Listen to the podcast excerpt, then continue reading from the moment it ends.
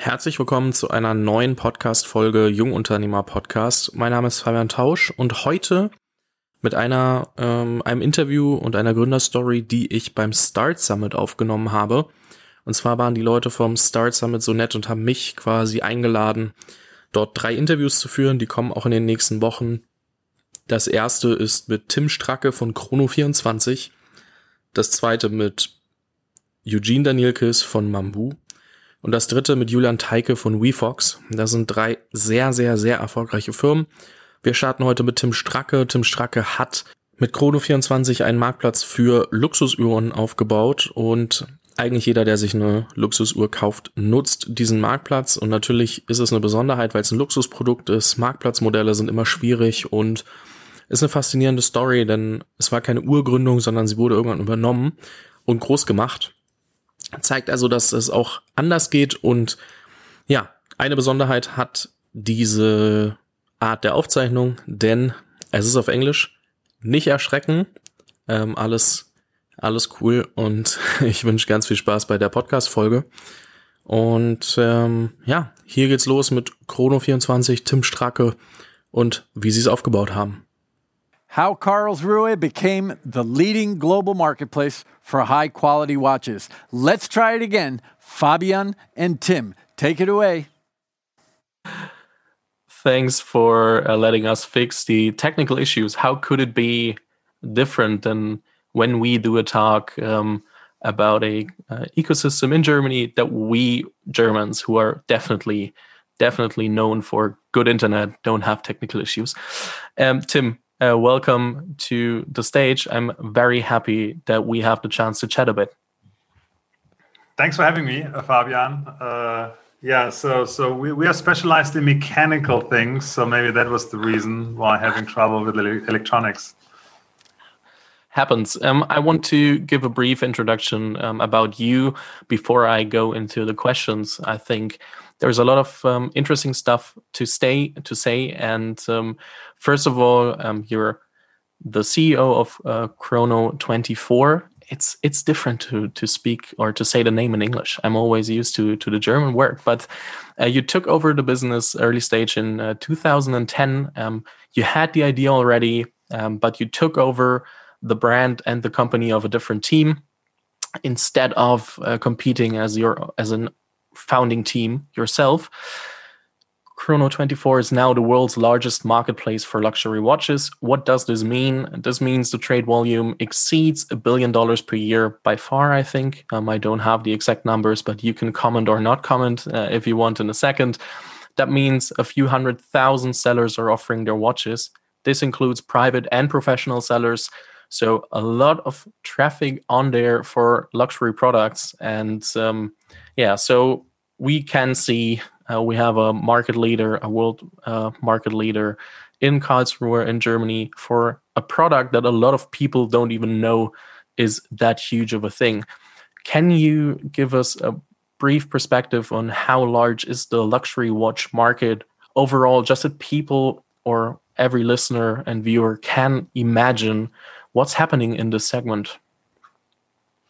Yeah, so um, the market is right now around 50 billion euro worldwide. And this is uh, new luxury watches at around 35 billion euro, and uh, pre owned luxury watches is around 15 uh, billion euro. Um, and we're not counting here fashion watches or any um, 50 euro watches. So this is just the luxury segment. And last year, um, we uh, did around 2 billion euro in that market in transaction volume uh, through Chrono 24. And we're not only a global market leader, we are the market leader in almost all countries um, except the United States, where eBay is a little bit ahead of us, and uh, China, where we have not really tried to get into. So it's probably one of the very few German tech companies um, or, or consumer oriented tech companies um, with such a dominant market position on a global scale. I mentioned that you took over the business in 2010 instead of competing with the uh, Chrono 24 team. Can you take us back to 2009 when you were thinking about founding the competitor because you researched the idea and then later on you found a Chrono 24 and why you didn't found a competitor but um, tried to or took over Chrono 24 back then? This was actually a pretty close uh, and not an easy decision whether we wanted to compete, against Chrono 24 or um, buy out um, the previous owners. Um, maybe a little bit before, this was more than 2007, 2008. Um, how, how, did I come up with the idea? Um, I've spent around 10 years before in marketplaces um, and also as an entrepreneur.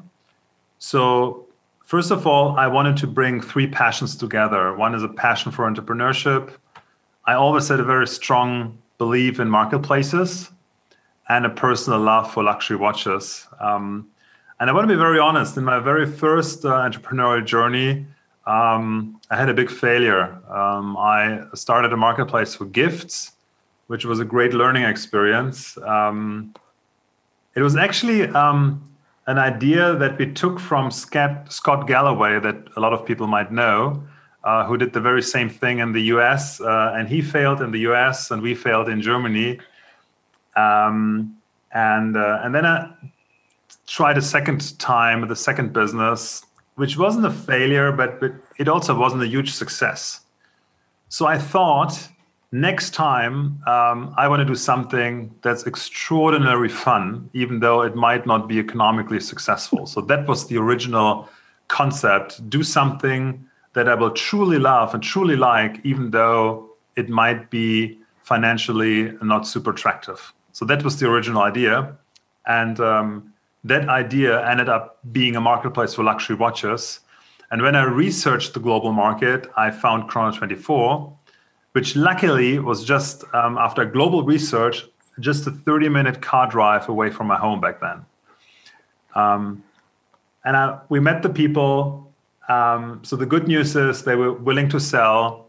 The bad news was um, we totally did not agree on the price, and we negotiated for a year. Um, and ultimately, it was rather my co-founder who pushed me. I, I, pushed him into the category of luxury watches. He was had a stronger opinion on that the acquisition is probably a better way to get into the category than competing against them. Um, we were ready to compete. We had investors lined up behind us. We had a brand name, which was timepieces.com. Um, but I think the ultimate decision was the value that we saw in not having Chrono 24 as a competitor. So we uh, we had a hard discussion on the prices, on, on the price that we would pay for the business.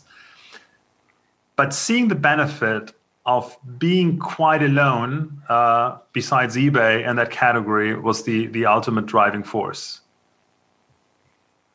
So uh, you mentioned in different interviews that I um, uh, obviously uh, researched about um, that it took over a year to to come to the end that you took over Chrono 24 that you paid a 10 times multiple and in the end you never really looked back and said oh it was a fault what what let's say benefits or what was the real value of um, buying Chrono 24? So instead of building it yourself, was it just that it, they are not the competitors, or what was um, aligned with that? I think there are a few things. So I, I always say the most critical part in starting your own business, and since then I've also acted as a as an investor, and I've maybe invested in 15 or 20 businesses and I've seen a lot of ideas and I've done a few myself. I think the two most critical parts is finding the right team, and then second, um, getting a product market fit. And I mean, the team, I had the team, so I was very convinced that this was a great team, and we have been working together. The three of us had been working together for 10 years at the time, so I knew that the team is fantastic very complementary, uh, great guys, good cultural fit, strong alignment in the future, and very different um, skill set. So this was was not an issue for me, I think. And then second is product market fit, and and and paying, even though it felt like a lot of money, and, and having the product market fit checked, um, felt is, is, is, worth the money. Uh, and then, especially in our category, where we are truly in a on a global scale in a winner takes it all market, um, you just want to be that winner, even though it costs a lot of money. Um, but it's very hard um, if you're number two or even number three um, to push you to to become number one. But once you are number one, um, it's uh, it's a very easily defendable market position um, if you don't do things wrong. our one of our shareholder always calls these kind of businesses ham sandwich businesses um, that can even run by a ham sandwich and often not even be destroyed, even though the CEO is a ham sandwich. So I don't know if this is a, if, if this is uh, a reference to the strengths of the founders, um, but uh, I, I, think it's uh, it's a comment on the strengths of marketplace businesses. I think we don't want to find examples that might be run by by these kind of people. Um, you mentioned that you focused on being uh, profitable very early because it was more um, or more relevant than just finding the next exit potential or the next IPO potential. There are rumors that you're um, ahead of uh, of uh, this now and maybe change your mind a bit but you don't you won't and you don't have to comment it right now. Everybody can google it by him or herself.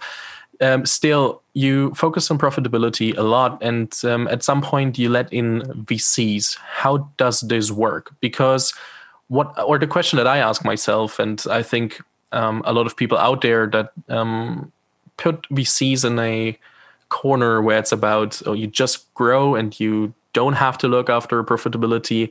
So, what happened to your profitability after you let VCs into the deal and into the company? Yeah, I mean, I think it's interesting to see my, my own history. I, I had run two marketplace businesses before uh, for 10 years. And um, in these 10 years, I had a single profitable quarter. And that was the business where I sold my, my second business. So um, um, uh, one out of 48 quarters were just negative, and I just didn't want to do it anymore. I just wanted to make money um, and and feel safe. And so we, um, when we started Chrono 24, we we had a strong idea on on the culture. Um, we wanted to remain really really small. So the first people we hired, we promised them that this will be a 15 people business max but it will be super cool. Only the very best and, and coolest people would join us, and we would have a lot of fun and create some, something extraordinary, but not something that is necessarily super big and uh, and and uh, and as global as we are today. Um, and there's some, there's still quite a lot of people of this initial 15 on board that remind me from time to time uh, that this is a promise that I broke. and then me and my founding partners broke that promise. Today, by the way, we are close to 500 in our entire group. Um, and so, I mean, it took us a little bit to become profitable. I think maybe 12 months. And then the business was very profitable and it felt great. And for the first time, I really felt having um, an asset and not just trying to build a business and sell it, but I really felt having an extraordinary business with a with a true value. And we were thinking about dividend payments, uh, and that was that felt great. On the other hand, um, we were at least twice a year sitting in strategy out uh, uh, meetings, where we would always say, "Hey guys, we should do this and we should do that. We we should open an office in Asia. We should open an office in the U.S." we should heavily invest in content. We should we should heavily invest in marketing. We didn't do all of that. And then we thought it might be a mistake um, to not super to not grow super aggressively. And then um, four years down the road, after heavily investing in a very solid um, technology team, um, corporate culture, we ultimately decided to change the gears and grow the business. But looking back, I mean, we were in a lucky situation to not feeling the cold breath of a competitor in my neck.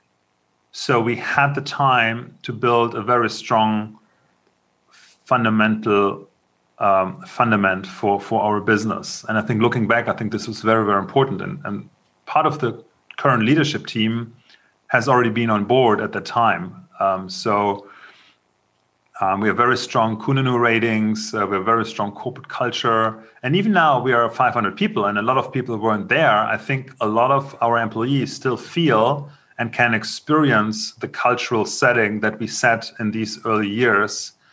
Um, for example, we when we hired people and we couldn't find the great fit from a skill set, from an attitude, cultural fit, we would leave um, vacancies open for, for 12 months.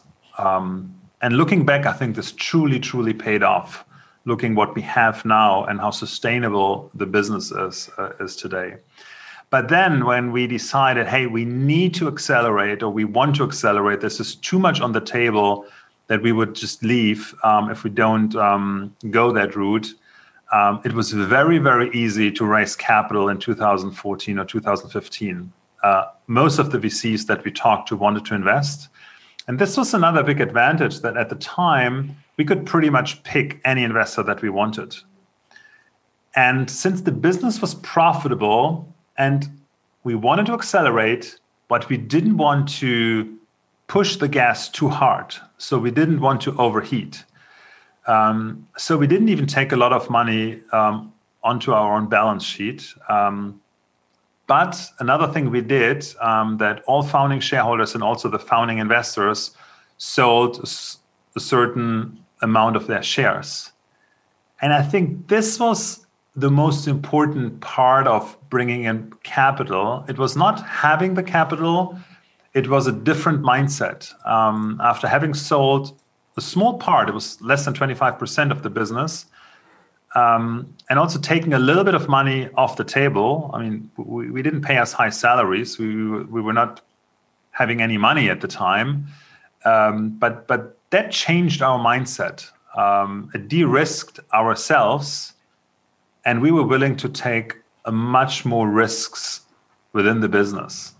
And that really helped. And after doing that, we really started to accelerate. We we um, we grew from 50 people to now 500 people uh, in not such a long period of time. We also brought in a very experienced co-CEO that runs the business together with me. Um, the guy that has um, built um, as a long-term CEO TeamViewer, which, which, is one of the biggest German tech success, successes. It's a $10 billion uh, market cap um, more or less uh, uh, right now. And and and Holger um, stepped in four years ago, five years ago, and is now running Chrono 24 alongside with me. Um, and it was very very helpful to have somebody like him on board who has traveled that journey of fast growth before um, as a as a co-pilot you definitely should do keynotes. Uh, I had like two or three sub questions that I wanted to add on, and you all you answered them all. So um, um, at some point I will run out of questions, but um, that's that's that's fair enough.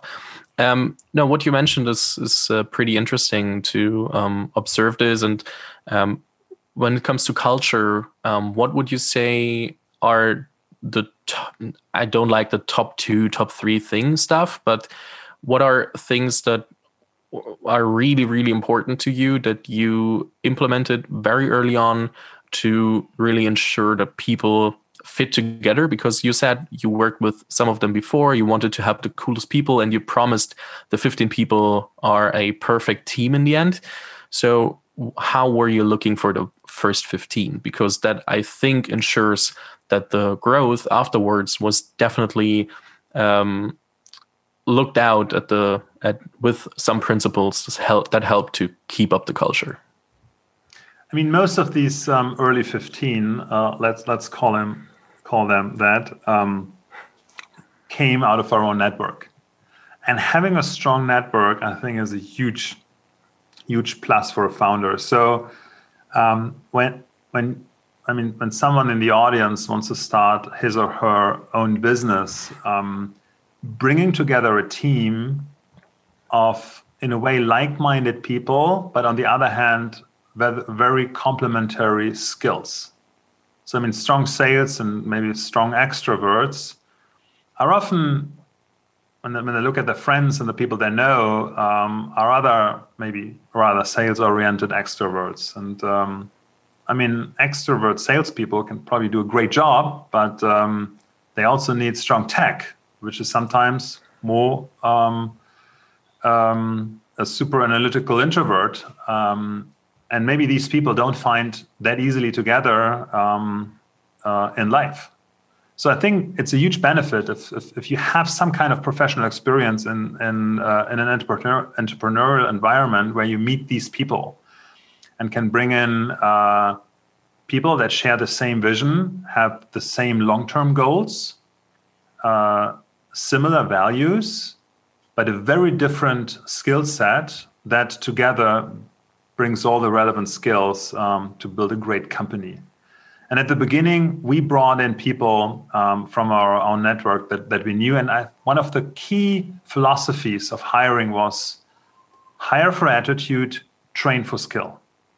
So we didn't look for skills. We weren't impressed by great CVs. We were not impressed by great experiences and skills. We were impressed by attitude. I mean, obviously, certain skills just needed to be there. We, we did not want to train somebody to, to develop Java.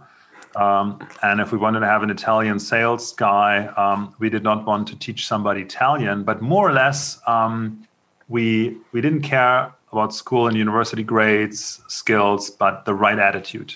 And I think this was probably one of the key elements of our cultural success. Um, and um, we wanted to bring in people, we try to bring in people with a very strong internal motivation.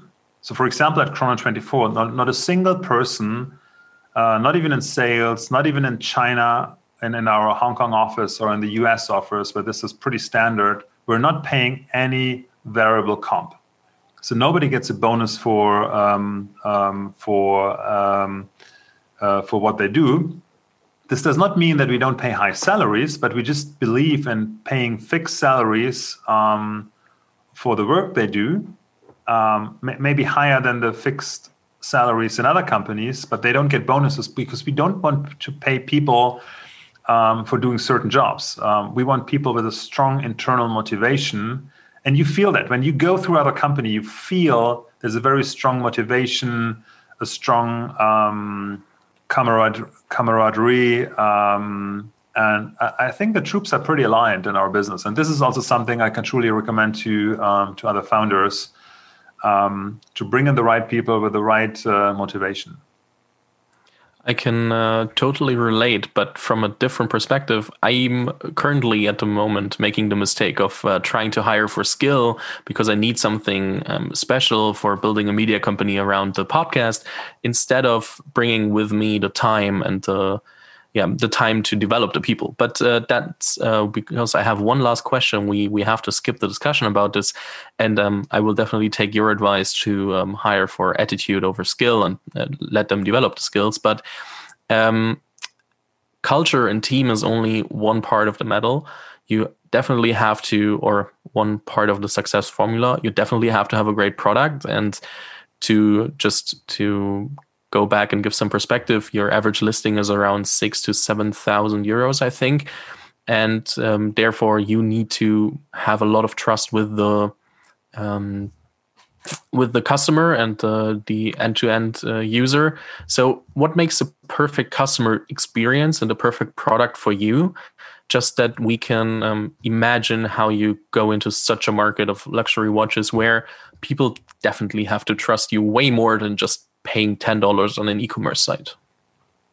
I mean, discussing what's the perfect product and the perfect customer experience is probably another hour of discussion here. Um, trust is, in our context, probably the most relevant value. And I'm not even saying that um, everybody worldwide is feeling the level of trust that they should have. And, and uh, so, so, this is something we, we still have quite a journey to go. Uh, which we also see as, a, as, as quite a potential potential for growth.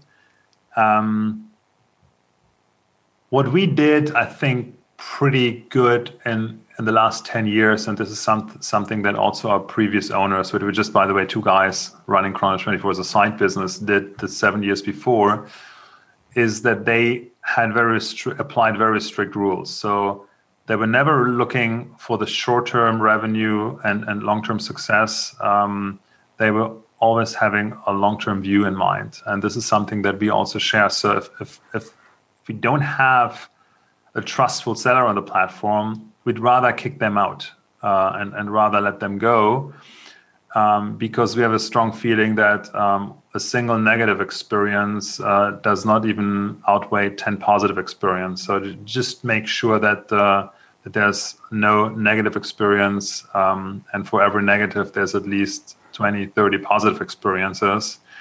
Um, and this is not easy. I mean, we all have revenue targets, and sometimes uh, it's just quite easy to to jump on a on a on a quick revenue where it might make more sense um, to look in the long term. But in general, I think um, we always had a very good balance of what needs to be done right now, what, what, what is the revenue that we generate right now, uh, and what is the long term potential. It's the same thing with pricing. So, um, pricing is a very, very complex issue. So, how expensive is a product? Um, and this is also always a question on how fast do you want to grow? What is your long term goal? What is your short term goal? Um, my my feeling is that a lot of companies are not pricing right. Too expensive, maybe too cheap. Um, I think this is, I mean, pricing is, is, definitely also a very important part of the product and, and, and something that I think a lot of people should focus more on.